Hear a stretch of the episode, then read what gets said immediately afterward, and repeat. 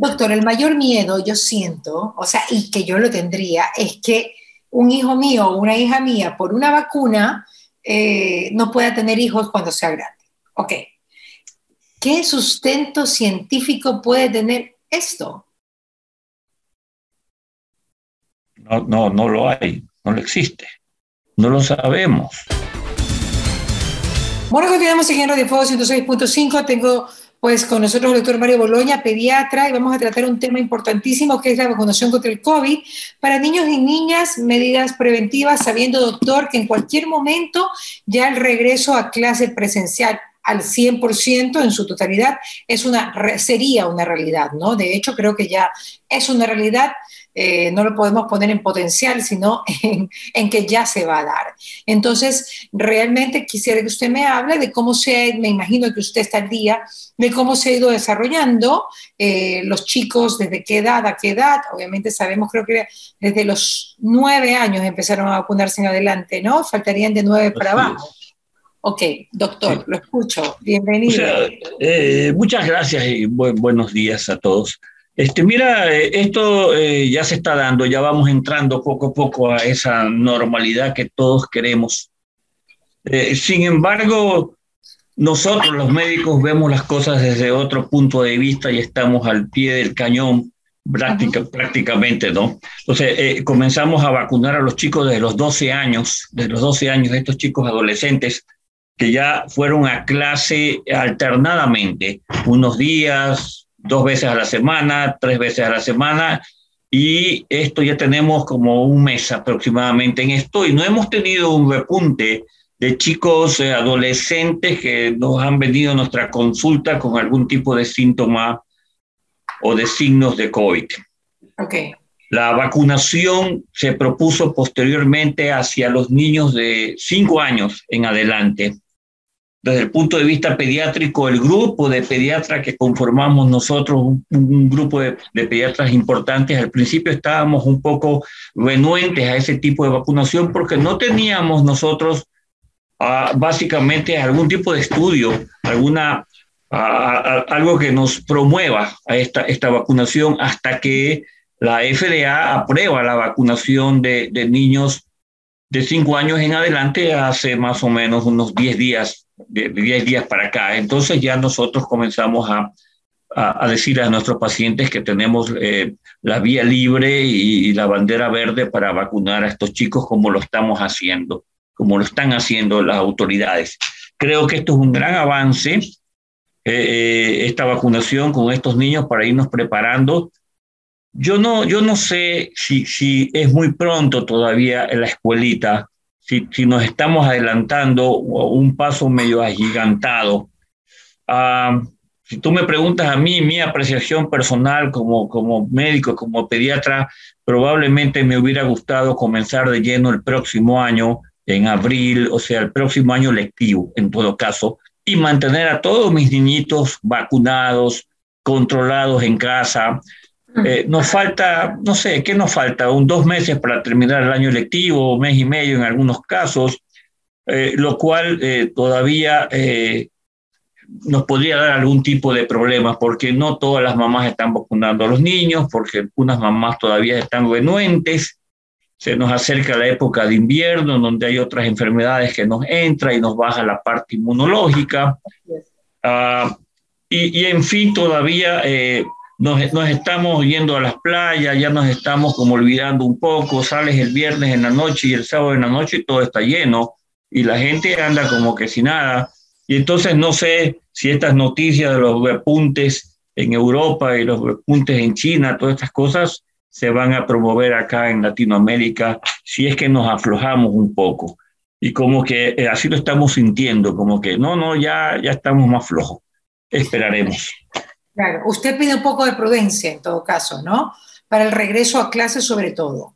Sí, yo, yo opino un poco de prudencia, de, de, ver, no, no ir tan, tan pronto a, a, las clases. Esa es mi opinión, es la opinión de los médicos, que lo vemos desde otro punto de vista, uh, porque...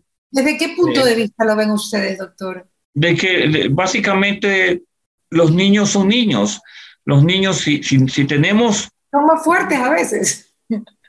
Si tenemos una, una escuela en donde todas las mamás están de acuerdo que los niños se vacunen, porque no tenemos obligación de vacunarlos, entonces estamos más protegidos en esto. Tenemos, vamos a llenar un 80, 90% y ojalá 100% de niños vacunados.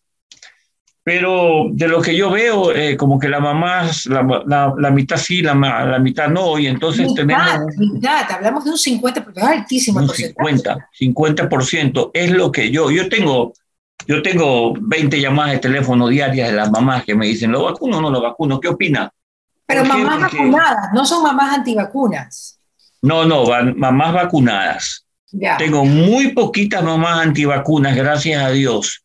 Quizás un 10%, 5%. Alto, igual alto, 10% muy, muy, muy, poquitas de, de, de, mamás antivacunas, pero en cambio tengo un poco más de, de mamás antivacunas en niños chiquitos, porque acuérdate que ya le hemos dicho, los niños no son adultos grandes, adultos chiquitos, son niños, entonces están pensando en, en, en el crecimiento, en las hormonas, en la... Eso, eso, yo eso quería preguntarle, ¿cuáles son los miedos ocultos de las madres?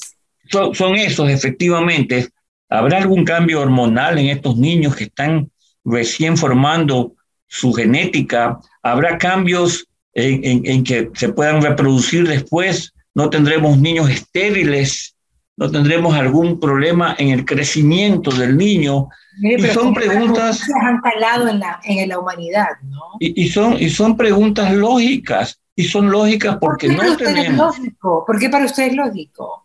Porque no tenemos un estudio de evidencia de las vacunas. No han pasado cinco años en que hemos estudiado, a ver, estos niños que se pusieron vacunas, ¿qué les pasó? ¿Han tenido algún problema? ¿No han tenido? No, no lo tenemos en sí, la ciencia no lo tiene, nadie me puede explicar. Hay por ahí unos casos de miocarditis que aparecieron, hicieron un escándalo por la miocarditis. Por el tema del Kawasaki, ¿no? Que lo, un poquito lo, lo, asociaron al tema de Entonces, tú tienes un, un, millón de vacunas y por ahí uno te da miocarditis, entonces hay un problema social muy grande, ¿no? Que puede suceder con todas las vacunas que le hemos puesto a los chicos, con la de sarampión, con la de la polio, con la varicela, con la de todo. Pero sin embargo, como tenemos mucho miedo a esto y no tenemos mucho tiempo en esto, entonces sí hay eh, eh, interrogantes en la cabeza de los entonces, padres. ¿Usted qué le dice a las mamás que lo llaman y le dicen y le preguntan, doctor, vacuno a mi hijo no. A ver, yo, yo quisiera hacer una separación entre niños de 5 a 9, es una cosa, ¿no? Y de 9 en adelante, como las que las mamás estarían un poquito más seguros. Pero 5 a 9 sí sería un poquito más eh, como de ñañaras, ¿no? Son muy chiquitos. No, son más chiquitos, así es. Antes de que salga la aprobación de la vacuna de la FDA uh, en niños eh, por de 5 años, yo les dije a mis pacientes, sinceramente, yo esperaría hasta que estos niños tengan nueve años, nueve, diez años. Espera, por favor, no los vacunes. Y lo hice con, con, mi, con mis nietas, lo hice con mis familiares, ¿ok? Una vez que salió la aprobación de la FDA, entonces yo ya me aflojé un poco porque ya tengo algo en que apoyarme en esto. Nosotros no somos países de investigación, nosotros recibimos la. ¿Usted confía totalmente en la FDA? Debo de confiar en la FDA. No, si no, no, no debo. Usted confía en la FDA, que es la Federación, no, ¿cómo es Drug Administration? ¿Cómo es, ¿Qué es lo que significa? Porque su sigla en inglés. La FDA es de la Food Drug Administration. O, o sea, sea para comidas, alimentos. Así es. Entonces, drogas, ella, no drogas malas, ¿ah? sino drogas buenas. No, de las medicinas, que al fin y al cabo se, así es, son drogas. Entonces, en eso nos basamos a nosotros en esa, en esa institución que nos controla todo esto por años, por años, y que nos ha dado efecto, porque pero, todas las medicinas. Pero, que, lo que pasa es que vimos que la OMS sí, de, en principio, tuvo ciertos conceptos que no estaban muy ligados a lo que realmente iba pasando en el mundo, pero no por, por malas intenciones ni nada, sino simplemente porque todo esto se vino como, Dios mío, ¿qué pasó? No, no, no sabían. Entonces, tal vez por eso usted tiene cierto temor también con la FDA. No, no tanto, no tengo mucho temor, ¿sabes? Ya una vez que la, yo, yo confío mucho en la FDA. eh, ¿Por qué? Porque todos los medicamentos que nosotros damos a nuestros niños a nuestros niños para la cardiopatía, para el asma, para la gastroenteritis, todos están aprobados por FDA, si no fuera un desastre. La FDA solamente, solamente aprueba medicamentos norteamericanos, o sea, eh, de Estados Unidos o también de Europa y de Latinoamérica. los, los, europeos tienen su propia eh, estación de, de, de tratamiento de medicamentos. Pero nosotros como latinoamericanos estamos más relacionados con la medicación americana, que es la que más tenemos acá, y de los laboratorios americanos y ese tipo de cosas. Okay. Pero los europeos se manejan de otra manera, ¿no? Ahora, le pregunto algo. ¿Usted recomendaría, en base a la FDA y a su experiencia, una vacuna u otra para los niños chiquitos, si ya sería una obligación vacunarlos? Eh, la FDA está aprobando básicamente la vacuna de Pfizer en los niños pequeños. Sin embargo, acá están poniendo Sinovac. Yo no tengo ningún problema según los estudios de mezclar vacunas. Acuérdense que las vacunas son diferentes porque la, de, la Sinovac es una vacuna de virus atenuado y la de Pfizer no lo es. La de Pfizer es una vacuna de la parte proteica del virus. Entonces son cosas, son dos cosas distintas que nos, dan, nos van a dar inmunológicamente como una ayuda entre las dos. Se va a dar una ayuda, va a haber un buen enganche, no va a haber ruido en medio, o sea, como a veces pueden ser los enlaces de audio, no va a haber ruido en medio.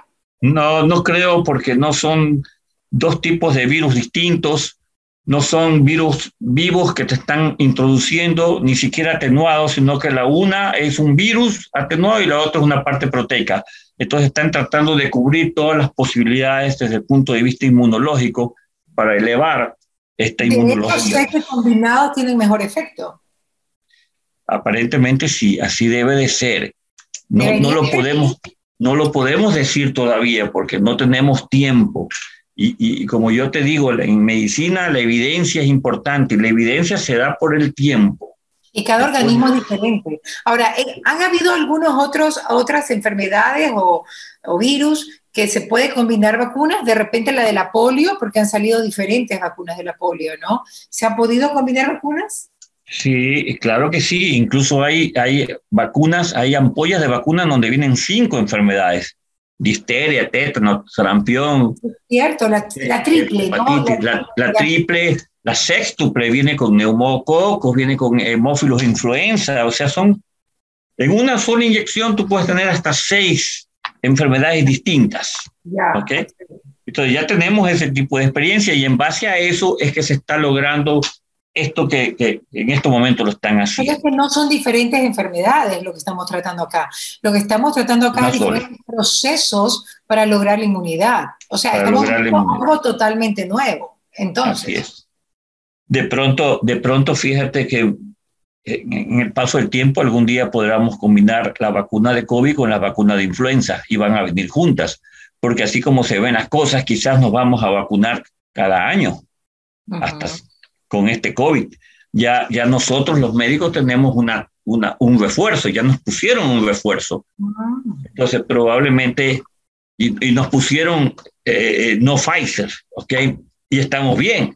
Ninguno de los médicos ha tenido ningún problema. Y probablemente así se vaya a quedar esa vacuna anualmente. Y ojalá se pueda combinar, por ejemplo, con la vacuna de influenza. Doctor, el mayor miedo yo siento, o sea, y que yo lo tendría, es que un hijo mío o una hija mía por una vacuna eh, no pueda tener hijos cuando sea grande. Ok. ¿Qué sustento científico puede tener esto? No, no, no lo hay, no lo existe. No lo sabemos. No lo sabemos. Estás hablando de un proceso ¿por qué nuevo. puede creer que eso va a afectar el aparato reproductivo? Porque así vuelan las noticias. Las noticias de que se te queda pegada la cuchara, se te queda pegada como imán, las noticias de que te quedas estéril, las noticias de que te vas a transformar en zombie, es lo que impacta a la gente y lo que se mueve mucho más pronto en, en las redes sociales y el escándalo. O sea, no dicen 50 millones de personas se salvaron de la vacuna. No, dicen cinco personas se murieron por la vacuna y eso es un escándalo. Que ni siquiera sabemos si es por la vacuna per se, o sea, por la vacuna como tal, sino que también lo sabemos. enfermedades que en ese momento pues, estaban pasando, quién sabe qué cosa. Ni, siquiera lo sabemos, pero ya evidentemente las personas que están en estos momentos en las salas de terapia intensiva y en las salas de hospitalización de los hospitales de aquí, del Ecuador, y que se están agravando, que llegan graves, son vacunas no, son personas no vacunadas. No vacunadas. Ya, lo sabemos. O que se pusieron una sola dosis. Ya lo sabemos. Ya, ya hay una buena estadística desde que comenzamos a vacunar. Entonces ya podemos tener eh, esa idea. Sin embargo, las, las, personas siguen no vacunándose. Y sí, y, a ver, y, y eso afecta sobre todo a la clase médica, doctor porque no es justo que vaya un antivacunas que tenga la enfermedad y vaya al hospital. Entonces, realmente los médicos son los más afectados con los antivacunas. Sí, lo más justo sería que no te pusiste la vacuna, entonces no te doy cama. Ándate a la casa. Eso es la idea. Porque esta cama va a estar para el que se puso la vacuna y se me complicó. Pero el que llega a no ponerse la vacuna, ándate a la casa tranquilamente allá que te atiendan. Eso sería lo justo, lo justo, lo ideal, ¿no verdad?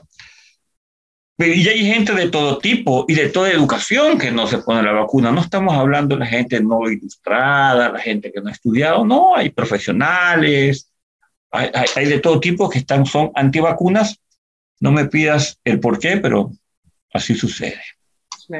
Doctor, como siempre, me encanta estar con usted. Gracias, doctor Boloña. Y pues qué bueno poder haber hablado eh, de este tipo de cosas importantes. Nos queda la incógnita. La incógnita, no hay duda, todavía pues me quedé con, digamos, con el, con, el bichito de, de, de, esta, eh, de este temor que todavía hay en las madres, en un 50% de no vacunar a sus hijitos. Lo, lo, que hace la FDA es darles una, darnos una patadita al mundo para que realmente tengamos más confianza en las vacunas, ¿no?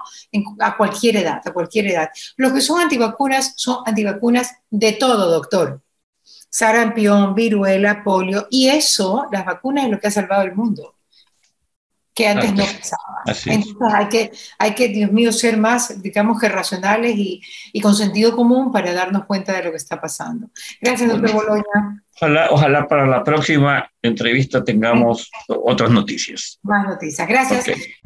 ¿Qué pasa con Mariela? Llegó a ustedes gracias al auspicio de Municipio de Guayaquil, Calipto, Farmavida, ATM, Produbanco, Diners Club, Mediglobal, Interagua, Pinto y Ceviches de la Rumiñahui.